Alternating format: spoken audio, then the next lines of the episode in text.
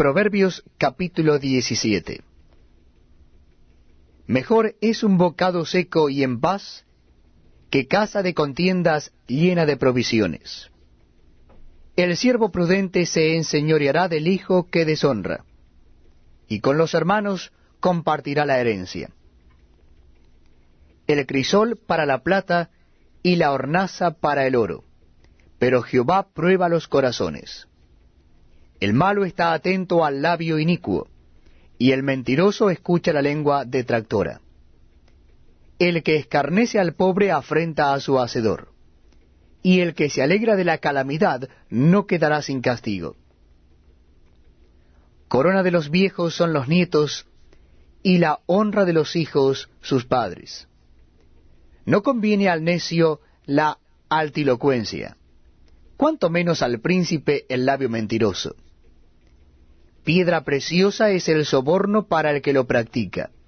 A donde quiera que se vuelve, haya prosperidad.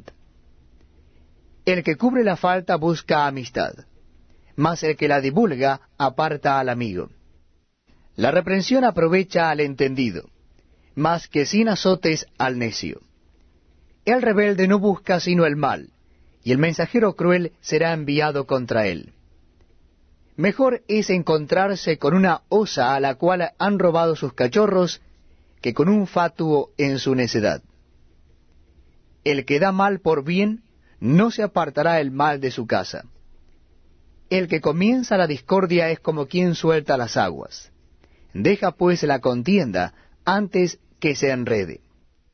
El que justifica al impío y el que condena al justo, ambos son igualmente abominación a Jehová. ¿De qué sirve el precio en la mano del necio para comprar sabiduría, no teniendo entendimiento? En todo tiempo ama el amigo, y es como un hermano en tiempo de angustia. El hombre falto de entendimiento presta fianzas, y sale por fiador en presencia de su amigo. El que ama la disputa, ama la transgresión. Y el que abre demasiado la puerta, busca su ruina. El perverso de corazón nunca hallará el bien, y el que revuelve con su lengua caerá en el mal.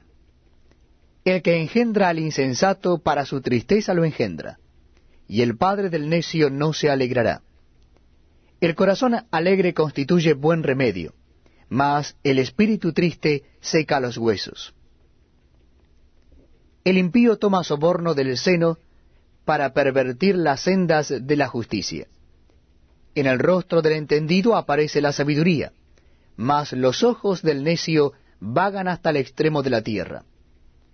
El hijo necio es pesadumbre de su padre, y amargura a la que lo dio a luz. Ciertamente no es bueno condenar al justo, ni herir a los nobles que hacen lo recto.